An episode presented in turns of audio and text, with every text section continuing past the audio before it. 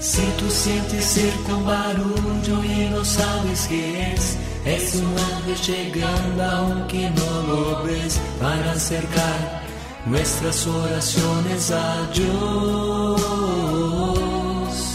Sin más, abre el corazón y comienza a cantar. Que no hay gozo más grande que el amor celestial y los ángeles ya vienen a celebrar.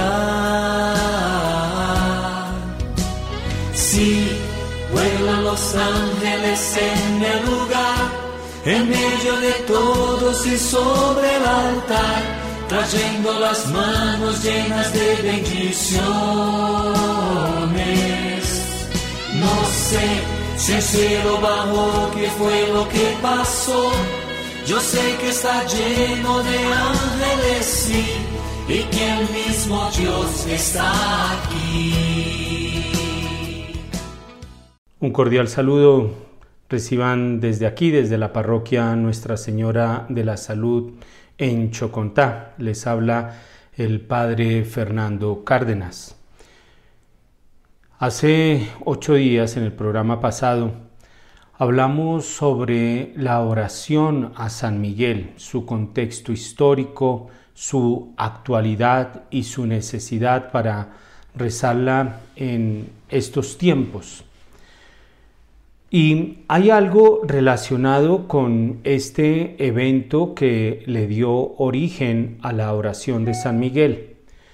Recordemos que, de acuerdo a algunos testimonios, el Papa León XIII, según algunos, el 13 de octubre de 1884, eh, este Papa, León XIII, tuvo una visión después de celebrar la misa, palideció y se derrumbó delante de algunos cardenales como si estuviera muerto. Y allí entonces los que estaban con él pues corrieron a socorrerlo, eh, lo encontraron vivo, pero el pontífice parecía muy asustado. Y de acuerdo a estos mismos testimonios, fue León XIII el que después comentó que tuvo una visión donde vio a Satanás que se acercaba al trono de Dios, presumiendo que podía destruir la iglesia. Y según el Papa León XIII, Dios le recordó a Satanás que la iglesia era imperecedera y Satanás, ante esta respuesta que Dios le da, le pide a Dios un siglo y más poder para destruir la iglesia. Y ante este pedido, nuestro Señor le concede 100 años a Satanás. Es algo que circula eh, los 100 años que Dios le dio al demonio para destruir la iglesia. Sobre esto, pues hay que decir que pues el, el demonio no habla de tú a tú con Dios, no. Es una criatura que eh, se dirige a Dios omnipotente a Dios creador de todas las cosas visibles e invisibles. Entonces, no podemos imaginar, no podemos pensar que este diálogo del que nos habla León XIII que, que vio, pues sea un diálogo donde los dos se sentaron en igualdad de condiciones ahí como a negociar, no. Eh, estaba hablando una criatura ante su creador. Una criatura, el demonio, rebelde, enemigo, pero que reconoce su posición de criatura ante Dios, su creador. Eso hay algo que es necesario matizarlo. Lo segundo que hay que tener en cuenta es que, pues, estos diálogos que hay de, Dios con, con el demonio, pues tienen un sustento bíblico. Por ejemplo, en el libro del Génesis, cuando se narra el pecado original, Génesis capítulo 3, eh, allí el, el, demonio habla con, con, Dios. Después de que ha tentado a Adán y Eva, el demonio habla con, con Dios. Y, y, dice el texto bíblico, lo, lo, voy a, a, leer en el Génesis capítulo 3, donde se relata el, el pecado original. El demonio era el más astuto de todos los animales del campo que Dios había hecho. Por eso el, el demonio sabe su condición. Él, conoce que es una criatura, solo que no acepta eso. Y eso, pues podríamos hablar muchas cosas de las consecuencias de, de, de, de esta decisión del demonio. Pero el demonio conoce que es una criatura. Y allí entonces se dirige al jardín y comienza ese diálogo de Adán y Eva con el, con el demonio. Ahora no, no voy a entrar en, el análisis del, del, pecado original que es realmente muy interesante, pero no es el objeto de este programa. Adán y Eva desobedecen, oyen la voz seductora del demonio y Dios, dice el Génesis de una manera muy bella, muy poética, salía a caminar por el paraíso. Y salió y, pregunta, llama a Adán y Eva y se escondieron. Entonces Dios llama a Adán y Eva y les dice, ¿dónde estás? Y Adán y Eva salen y dicen que han tenido miedo porque están desnudos y Dios comienza a decirles, ¿quién les ha mostrado que están desnudos? Y eh, responden ellos que la serpiente. Y la serpiente los sedujo y comieron del fruto prohibido. Y ahí entonces, Génesis capítulo 3, versículo 14, hay un diálogo de Dios con la serpiente, donde Dios le dice a la serpiente, al demonio, por haber hecho esto, es decir, por haber seducido a Adán y Eva, por haber em, llevado al hombre a cometer el pecado, por haber hecho esto, maldita seas entre todas las bestias y entre todos los animales del campo. Sobre tu vientre caminarás y polvo comerás todos los días de tu vida. Enemistad pondré entre ti y la mujer, y entre tu linaje y su linaje. Él te pisará la cabeza mientras acechas tú su calcañar. Ahí hay el primer diálogo que conozcamos entre Dios y el demonio, después del pecado original. Pero también hay un, hay un eh, pasaje que nos lo presenta el libro de Job. Job en el capítulo 1 también nos narra un diálogo muy semejante a la visión que tuvo León XIII. En el, en el capítulo 1 de Job, pues comienza a hacer una descripción de quién es Job. Job, eh, un hombre eh, que tenía siete hijos, tres hijas, siete mil ovejas, tres mil camellos, quinientas yuntas de bueyes. Y em, dice que el día que los hijos de Dios, y en esto eh, recordemos, porque ya lo tratamos, al hablar, de los ángeles de los países, la Sagrada Escritura para, hablar de los ángeles se refiere a ellos como los hijos de Dios en el Antiguo Testamento. Entonces, en este contexto, el libro de Job, capítulo 1, versículo 6, cuando se lee el día que los hijos de Dios, ahí es el día que los ángeles, el día que los ángeles, que los hijos de Dios venían a presentarse ante Dios, vino también entre ellos el Satán. Y Dios dice a Satanás, ¿de dónde vienes? Comienza este, este diálogo de Dios con Satanás. Y era el día en que iban a presentarse ante Dios. Y la iniciativa la toma Dios, porque Dios es Dios.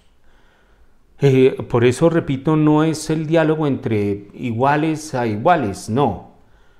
Dios toma la iniciativa y, y le pregunta a Satanás, ¿de dónde vienes? Y Satanás responde, de recorrer la tierra y pasearme por ella. Y Dios dijo a Satanás, ¿no te has fijado en mi siervo Job? No hay nadie como él en la tierra. Es un hombre cabal, recto, que teme a Dios y se aparta del mal. Respondió Satanás a Dios, ¿es que Job teme a Dios de balde? ¿No has levantado tú una valla en torno a él, a su casa y a todas sus posesiones? Has bendecido la obra de sus manos y sus rebaños hormiguean por el país. Aquí está pintado el demonio, la envidia, la envidia. El, demonio es envidioso. Y el demonio entonces le dice a Dios, pero extiende tu mano y toca sus bienes y verás si no te maldice a la cara. Y le dice Dios a Satanás, ahí tienes todos sus bienes en tus manos. Cuida solo de no poner tu mano en él. Y Satanás salió de la presencia de Dios. Es decir, es un diálogo semejante donde Satanás tiene permiso de Dios para atacar en los bienes a una persona, en este caso a. Es decir, es un diálogo semejante al que eh, tuvo León XIII, donde vio que Satanás le pedía permiso a Dios para destruir la iglesia y Dios le concede 100 años. Es decir, no es algo ajeno a lo que nos enseña la Sagrada Escritura. Y es que el demonio no puede hacer lo que quiera. El demonio debe pedir perdón, debe pedir permiso a Dios. Él no tiene esa libertad para hacer lo que él quiera. No, y Dios le concede ese permiso al demonio para actuar. Y aquí eh, quisiera referirme a esos 100 años. Hace poco leía un artículo del exorcista de, la arquidiócesis de Washington en Estados Unidos, Monseñor Rossetti, donde él se preguntaba, bueno, ¿los 100 años ya pasaron o no han pasado? Porque de acuerdo a algunas tradiciones, algunos testimonios, eh, el, Papa León XIII oyó que Dios le había concedido 100 años a Satanás para destruir la iglesia. Y eso es algo que muchas veces uno escucha, es que el demonio le pidió 100 años a, a Dios para destruir la iglesia, los 100 años. ¿Y será que ya pasaron los 100 años, estamos en los 100 años, ¿qué? Sobre esto hay varias interpretaciones. Hay un, autor americano, Kevin Simons, él escribió un libro sobre la oración de San Miguel Arcángel, donde habla del origen de esta oración, donde habla de las diferentes interpretaciones, las fuentes que hay. Esto ya hice referencia a esto en el programa pasado cuando hablaba sobre la oración, de San Miguel Arcángel. Pero respecto al tiempo al que le, dio, que le dio Dios a Satanás los 100 años, Kevin Simons, él dice en su libro El Papa León XIII y la oración a San Miguel Arcángel, creo que no está traducido al, al español, me parece. Él dice que se han encontrado una serie de hallazgos que que permiten concluir que Satanás no pidió 100 años, que en realidad habría solicitado un periodo entre 50 a 60 años para destruir la iglesia. Y que después se se acomodó, eh, se acogió la tesis de que eran 100 años, pero que en verdad, por las investigaciones que este autor Kevin Simons hizo, Satanás no pidió 100 años, eh, se le concedió un tiempo de 50 a 60 años. Aquí eh, recuerdo algo de una santa Santa Miriam de Jesús crucificado. Es una santa eh, que personalmente me llega mucho, me llega, me llega mucho esta santa, la quiero mucho. Y eh, ella fue posesa por el demonio y, y ella también fue posesa por el ángel de la guarda. Hay una posesión en ella diabólica, pero al mismo tiempo hay una posesión angelical de su ángel de la guarda. Y en el proceso que se hace para canonizar a alguien, para beatificar, entonces se, en los testimonios que se recogen, pues se, sabe en, eso eh, como expediente, como en, ese, en esa investigación, que el demonio pidió también permiso al, a Dios para herir para poseer a Miriam de Jesús crucificado y Dios le concedió un tiempo determinado, que ahora no recuerdo con exactitud. Ah, supongan que le concedió una semana. Y bueno, el demonio la posee y al, a los tres primeros días de la semana el demonio regresa donde Dios y le dice, ya no aguanto más, sáqueme de aquí. Y Dios le pregunta, ¿y por qué? Y el demonio dice, porque todo lo está ofreciendo Miriam de Jesús crucificado. Todo por las familias, por su comunidad religiosa. Todo. No, ya no aguanto más, sáqueme de aquí. Y es que eh, a un poseso uno no pierde la libertad, uno no pierde la voluntad. A un poseso uno puede hacer bien. Dios nunca nos quita la, libertad, pues mucho menos una criatura.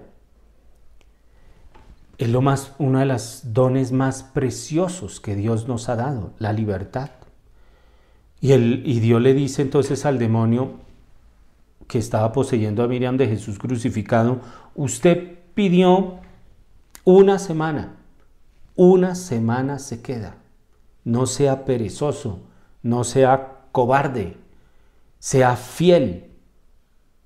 Y bueno, el demonio le tocó soportar una semana sabiendo que eso que estaba realizando se le estaba yendo en contra de él porque esta monjita, ella era carmelita, lo estaba ofreciendo todo por las familias, por su comunidad religiosa. Entonces, Dios permite esto porque hay un bien mayor que saca de esto. Dios no es malo, Dios no quiere tu mal, Dios quiere el bien. Y Él sabe que eres capaz de luchar y vencer al demonio. Esto es algo grandioso.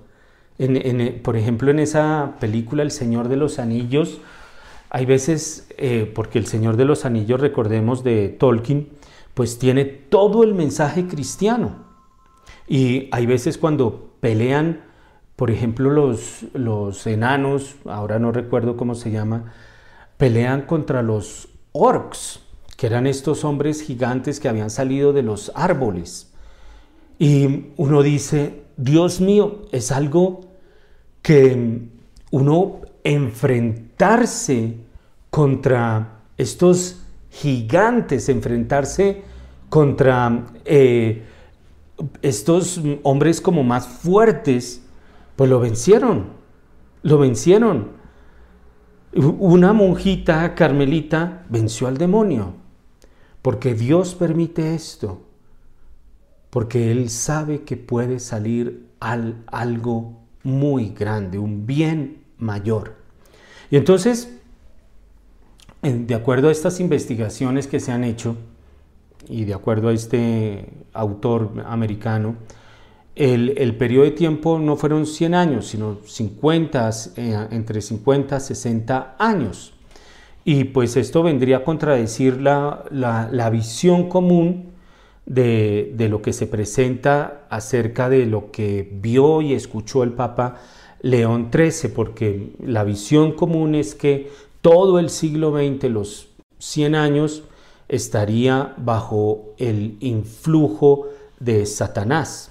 Pero con estos nuevos descubrimientos, versiones, documentos, en fin, eh, las fuentes eh, que haya buscado este Kevin Simons, pues se llega a la conclusión de que no fue todo el siglo XX, sino que fue la primera mitad del siglo XX. Según esto, entonces, el periodo de el mayor poder de Satanás terminaría hacia mediados del siglo XX. Y esto coincide, por ejemplo, con el final de la Segunda Guerra Mundial, 1945. Recordemos que en, en, esta primera mitad del siglo XX, pues la humanidad conoció cosas que nunca antes había conocido, las dos guerras mundiales, la primera de 1914 a 1917, que fue una ruptura muy fuerte. Hoy día nosotros acostumbrados a guerra por acá, guerra por allá, como lo dice el Papa Francisco, a una tercera guerra mundial pero fragmentada, guerras por todo lado, pues no tenemos conciencia de lo que eso implica. Pero eso fue una fractura, era la primera vez que entre cristianos se iban a, la guerra, al campo de batalla. Antes eh, hubo, por ejemplo, las guerras de, religión, que fue muy fuerte también eh, entre eh, católicos y protestantes, pero, pero aquí entre naciones cristianas. La Segunda Guerra Mundial, una monstruosidad, campos de concentración, la bomba atómica, unos regímenes totalitarios de 1939 a 1945. La Segunda Guerra Mundial comienza en septiembre con la invasión del ejército nazi, del ejército de Adolfo Hitler a Polonia y termina en 1945. Pero nunca antes la humanidad había visto eso. Entonces coincide eh, estos acontecimientos históricos con esta visión y con esta versión que se da acerca de la visión que tuvo el, Papa León XIII con los 50 a 60 años que Dios le había entregado a, a Satanás. Sin embargo, pues aunque, aunque fueron acontecimientos que, repito, la humanidad no conocía, fue una fractura eh, terrible, eh, algo persecuciones, eh, recordemos que en los campos de concentración no solamente había judíos, también hubo sacerdotes católicos, eh, protestantes, en fin. Pero, pero esto hay que ver que después de la, de la Segunda Guerra Mundial y después de la segunda mitad del siglo XX, hubo, unas, uno, hubo, hubo unos acontecimientos que uno diría el poder, el mayor poder de Satanás se daría es no durante la primera mitad del siglo XX, sino durante la segunda mitad del siglo XX. Porque, por ejemplo, después de la Segunda Guerra Mundial, la, crisis que se vivió en la, en la iglesia, se dice que más o menos 80 mil sacerdotes dejaron el sacerdocio después del Concilio Vaticano II. En 1960 se, mm, eh, se, inventa la píldora abortiva. Es decir, la, Asociación Internacional de, Exorcistas, que se crea en 1990, que tiene el reconocimiento pontificio hacia la década de los 90. Entonces, uno podría preguntarse por qué en estos últimos años, después de una de un tiempo largo, muy largo, yo creo, la iglesia ha comenzado a entrenar a exorcistas. En México, por ejemplo, hay mm, congresos eh, realizados por la Asociación Internacional de Exorcistas. En, Roma también se dan cursos sobre, la eh, sobre el exorcismo. Los sacerdotes hoy día piden un mayor número de exorcistas en, en la diócesis.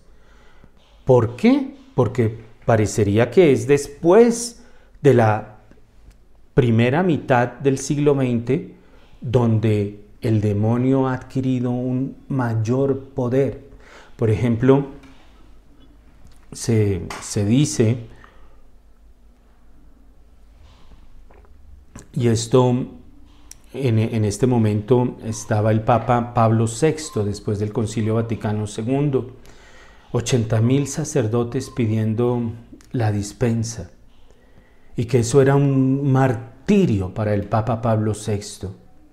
80 mil sacerdotes. Y hay otro estudio, entonces el primer estudio, que es de este Kevin Simons, dice que el periodo fue entre 50 y 60 años, entonces ahí estaría o bien sea en la primera mitad del siglo XX o en la segunda mitad del siglo XX. Hay otro, hay otro estudio que lo ha hecho también un escritor eh, americano, Emmett O'Regan, y él ha dicho que estos 50, 60 años solicitados por Satanás durante esta visión que tuvo el Papa León XIII, fue en realidad el primer intento de Satanás por destruir la iglesia. Es decir, hay, un, hay varios intentos por parte de Satanás de destruir la iglesia. Y él dice, esta visión coincide en que no son los 100 años, coincide de una manera parcial, ya vamos a ver pero coinciden que hay una visión del Papa León XIII donde Dios le da al demonio entre 50 y 60 años para destruir la iglesia. Y este autor me parece interesante las conclusiones a las que él llega. Él dice que si comparamos esta profecía con el libro de Job, la manera exacta en que Satanás le pone a prueba a Job se compone de dos partes diferenciadas. O sea, una, la que acabamos de leer, eh, libro de, de Job en el capítulo 1 y versículo, versículos 9 en adelante, donde Dios le da un permiso al demonio para atacar los bienes de Job. Eso es una, un primer momento, un primer intento. Y entonces ahí arregló seguido, después de que, de que el demonio, porque termina este diálogo que ha tenido Dios con el demonio, eh, dice mm, eh, el libro de Job que em, Satanás salió de la presencia de Dios. Y en el versículo inmediatamente siguiente, 13, muestra un momento en que los hijos de Job están reunidos eh, con, las, con sus hermanas, comiendo en la casa del hermano mayor, y llega un mensajero a decir que los bueyes que estaban arando y las asnas pastando cerca de ellos, de pronto irrumpieron los sabeos y se los llevaron y a los criados los pasaron a cuchillo. Solo yo pude escapar para traerte la noticia. Y ahí comienza todo este ataque violento, feroz del demonio contra los bienes de Job. Porque este era el permiso que en un primer momento Dios le había dado. Puedes destruir todos los bienes, pero a Job no lo toques. Pero hay un segundo momento, porque después de fallar en este primer intento, Satanás vuelve donde Dios a pedir otra oportunidad, pero ya más eh, específica, que era destruir la, a Job, destruir la fe de Job. Y entonces comienza Satanás ya a atacar la persona de Job y le produce unas llagas horribles. Entonces hay dos momentos bien diferenciados en, en el actuar de Satanás por permisión de Dios. Hay un primer momento donde Satanás actúa contra los bienes de Dios, pero hay un segundo momento donde Satanás sigue intentando derribar a Job y comienza a atacarlo en su persona. Y entonces este, este mm, autor, Emmett O'Regan, él, él dice que si la profecía de León 13 se corresponde con las pruebas de Job, entonces se seguiría que Satanás habría regresado ante el trono de Dios para solicitar un nuevo intento para destruir la iglesia. Porque sea lo que sea, si fue en la primera mitad del siglo XX, si fue en la segunda mitad del siglo XX, pues la iglesia sigue aquí. La iglesia sigue aquí. Entonces, de acuerdo a este estudio, que, repito, hace una analogía de la visión de, que presenta el libro de Job acerca del permiso que tuvo Satanás para dañar a Job, hace como una analogía a la visión que tuvo León XIII. Y dice, hubo dos intentos o en dos ocasiones el demonio le pide permiso a Dios para destruir la iglesia. Y es que otra cosa del demonio por el orgullo es la terquedad. El humilde acepta. El humilde acepta. Oye, si te dieron 50 años y pues no te salió, bueno. Es, es un espíritu de pobreza también. Pero el demonio como no tiene nada de esto y quiere salirse con la suya y quiere forzar a que se haga su voluntad, vuelve donde Dios. Y volvería ante Dios a pedir nuevamente tiempo para destruir la iglesia después de un periodo de 50, 60 años. Entonces, Dios le dio un primer periodo de 50, 60 años y el demonio después viene a pedir como una prórroga de ese periodo donde Dios le da otros 50, 60 años y ahí viene entonces los 100 años. Eh, y eh, eh, este autor O'Regan, él dice eh, que así como Satanás produjo llagas en, la persona de Job, así en la iglesia, en lugar de la destrucción física de sus hijos a través de la guerra, los campos de concentración que murió un, un San Maximiliano María Colbe, eh, murió una Sor Benedicta de la Santa Cruz, Edith Stein, en fin, tantos mártires, ya no inflige una destrucción física como en el primer momento le, eh, le ocasionó a los bienes de Job, no, sino que vienes a producir llagas en la misma iglesia. Es interesante, úlceras, dice Reagan, en la misma iglesia. Y tal interpretación entonces explicaría por qué se produjo un viraje repentino en la segunda mitad del siglo XX con esta crisis de fe, con esta crisis en los sacerdotes, con estas llagas que la iglesia tiene de, de una guerra o de dos guerras mundiales en la primera mitad del siglo XX a una apostasía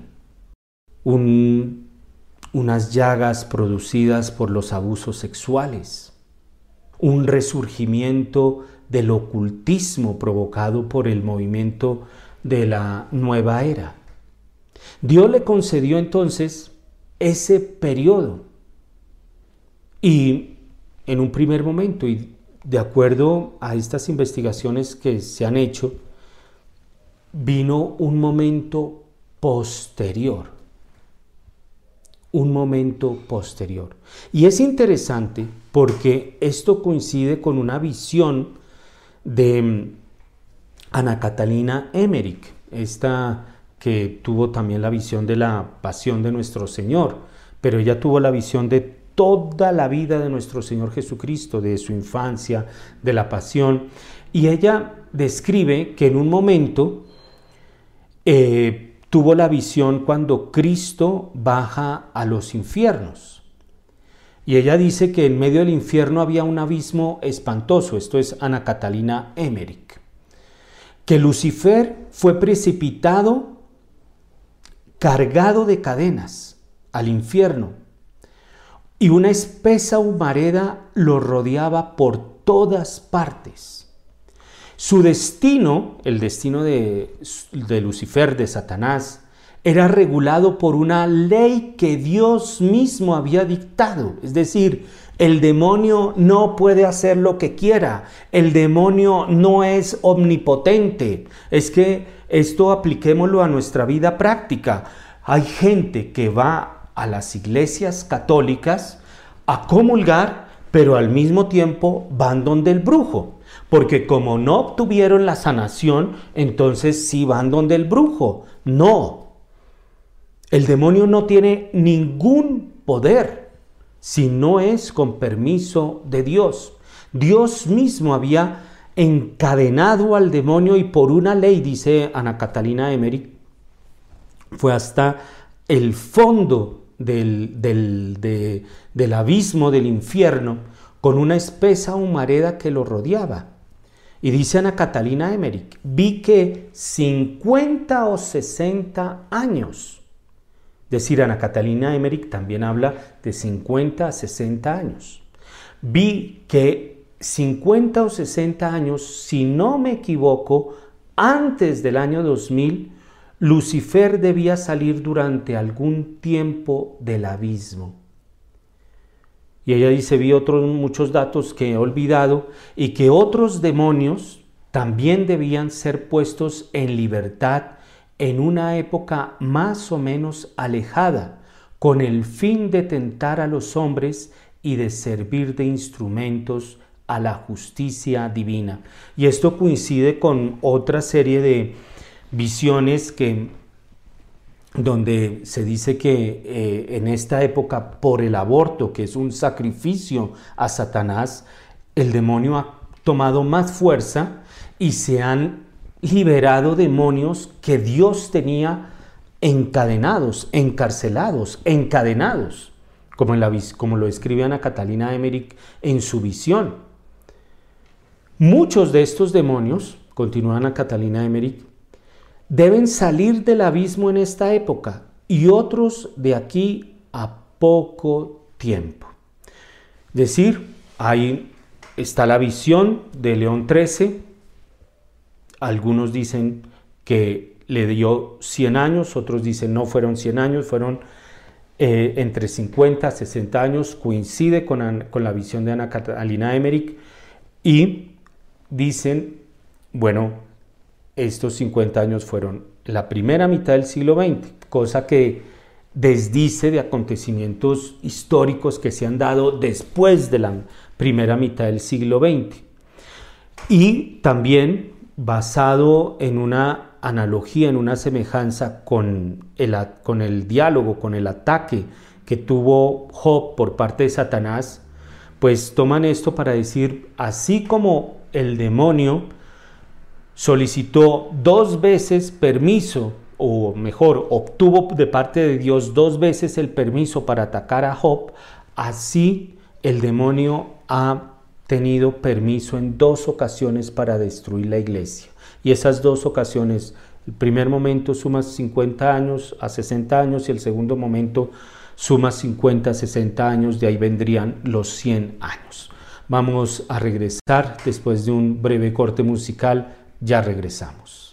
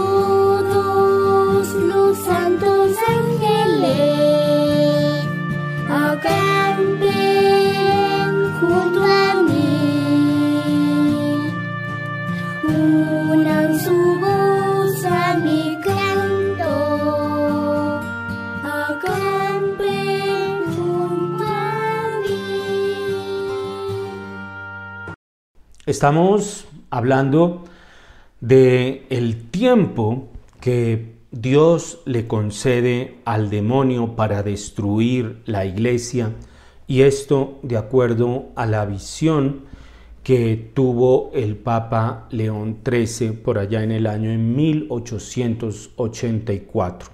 Algunos han fechado el, acontecimiento de, de esta visión el 13 de octubre de 1884, particularmente por lo que he leído, eh, no se puede llegar a decir el 13 de octubre de 1884 eh, fue la visión que tuvo León XIII sobre San Miguel Arcángel.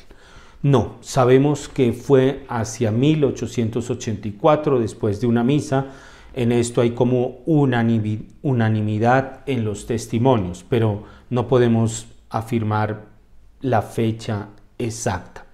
Y esto lo digo porque algunos sostienen que entonces 13 de octubre de 1884 con el 15 de octubre de 1917, el milagro del sol en Fátima, eh, me parece que no hay argumentos, no hay testimonios. Eh, que permitan hacer esto y hacer estas como estiramientos de acontecimientos sin bases, sin pruebas, no, no creo que sea muy útil.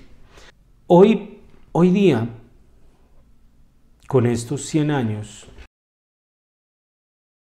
podemos ver que anteriormente Satanás era capaz de esconderse y hacer su trabajo. No se, no se revelaba, no se mostraba. Pero hoy día esos eh, momentos, esos tiempos en los que el demonio se oscurecía, en los que el demonio se escondía, pareciera que han desaparecido. Miren ustedes, por ejemplo, la presencia de Satanás ya no está oculta. La, la, batalla está al frente y está totalmente despejada. Sobre eso creo que hoy día no hay duda. Es que se levantan templos satánicos, se reconocen asociaciones satánicas, estatuas satánicas, salen a decir abiertamente que eh, promueven el satanismo y no pasa nada. Es decir, el que hoy día diga que no se está frente a una batalla contra Satanás es porque simplemente no está leyendo las noticias. Así de sencillo. Así de sencillo. Hay, por ejemplo, 300 iglesias en los Estados Unidos, solamente en los Estados Unidos, han sido atacadas desde mayo del 2020. Y el número está aumentando. 300 iglesias en Estados Unidos. Aquí no estamos hablando de la primera línea aquí en Colombia, no, en Estados Unidos. Cientos de miles de personas afirman que son brujos, que van a la brujería, que practican a la brujería. Aquí en Bogotá tenemos ahí en la calle 13 desde hace yo no sé cuánto tiempo. Eh, que el templo de no sé qué, que la casa de la reina no sé qué, que la casa de la princesa sí sé cuándo. Eh, salen libros que vienen a mostrar eh, las influencias, la, mm, la, unión de políticos con, con el satanismo, con brujería.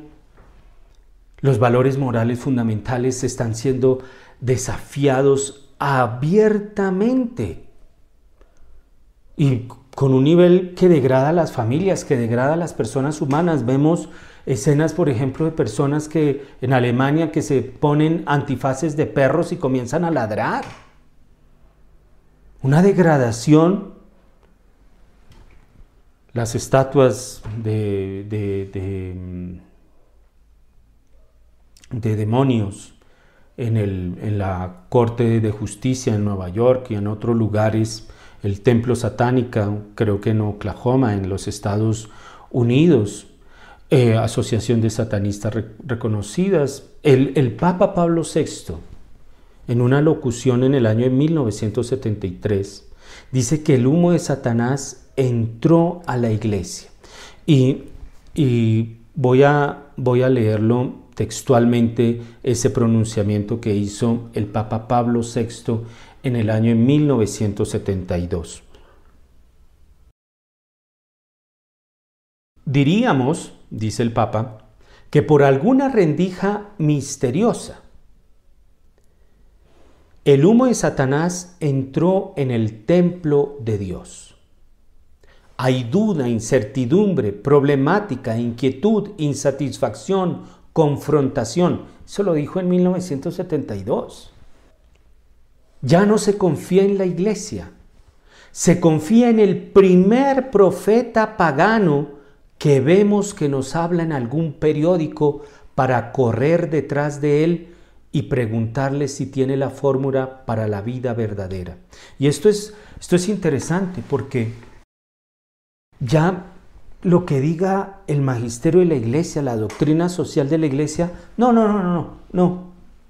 Es lo que salga a decir fulano, sutano, que insultan al Papa, están contra el Papa, pero si lo dijo fulano, ay, Se confía en el primer profeta pagano. Entró la duda en nuestra conciencia. Ya no sabemos, ¿esto es bueno o esto es malo? La duda. Y entró por las ventanas que debían estar abiertas a la luz. ¡Wow! La duda ha entrado en nuestras conciencias y ha entrado por las ventanas que en cambio deberían haberse abierto a la luz. Y esto hay profetas de la duda. Hay profetas de la duda que si sale este comunicado de la iglesia, ah, no, es que esto es la alianza con no sé quién, esto es la alianza con sí sé cuándo, esto es la alianza, no, profetas de la duda, que han sembrado la duda y de eso tendrán que dar cuenta.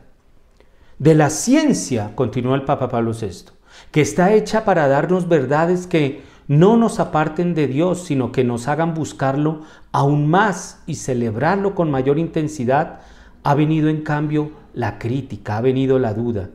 La escuela se convierte en un campo de entrenamiento para la confusión. 1972.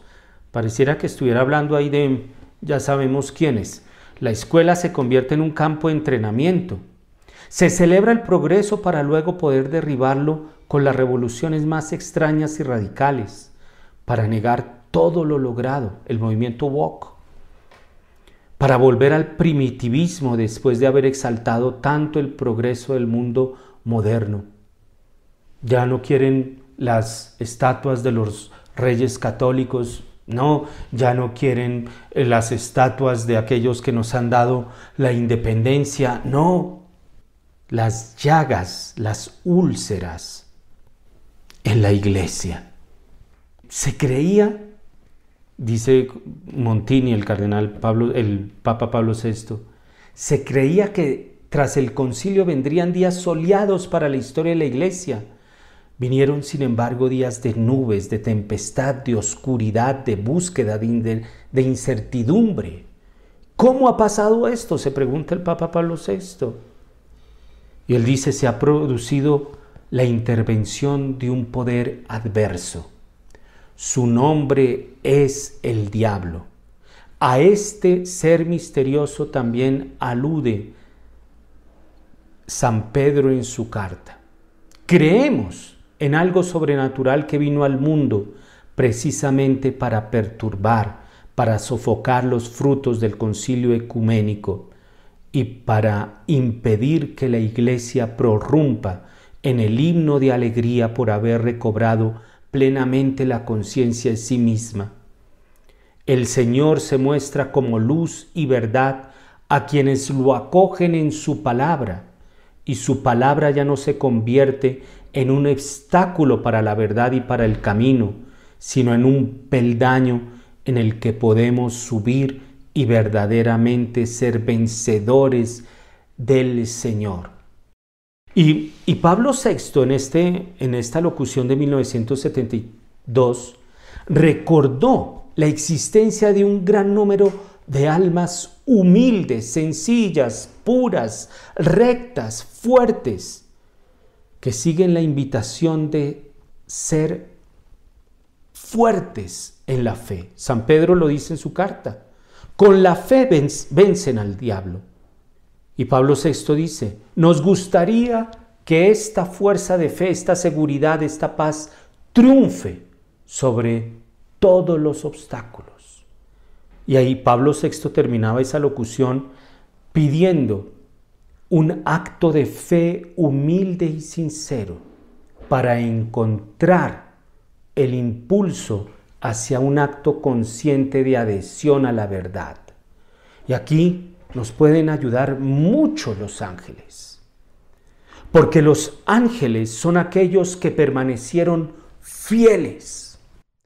El demonio pareciera que tuvo los 100 años divididos, de esta manera como ya he explicado, divididos, divididos para actuar, de manera que hoy día se presenta de manera que hoy día, de acuerdo a las palabras del Papa Pablo VI, infiltró el humo de Satanás a la iglesia. La respuesta es la fidelidad. La respuesta es la adhesión a la verdad de Jesucristo nuestro Señor. Una verdad que no cambia. Y ante esa oscuridad, penumbra, los ángeles nos traen la luz de Dios. Son por eso cada vez más tiempo para recurrir a los ángeles, para apoyarnos en ellos, porque ellos son fieles, han sido fieles a Dios, desde el primer momento. El demonio no supo, no quiso ser fiel a Dios y quiere traer la infidelidad al mundo. Por eso, pidámosle a nuestro Señor esta ayuda y protección de los ángeles para ser fieles a su verdad, una verdad que no cambia, para ser fieles al magisterio, para ser fieles al Papa, a los obispos, a los sacerdotes y a la vocación que cada uno tiene. Si eres casado, sé fiel a tu mujer, a tu esposo. Seamos fieles los sacerdotes y consagrados.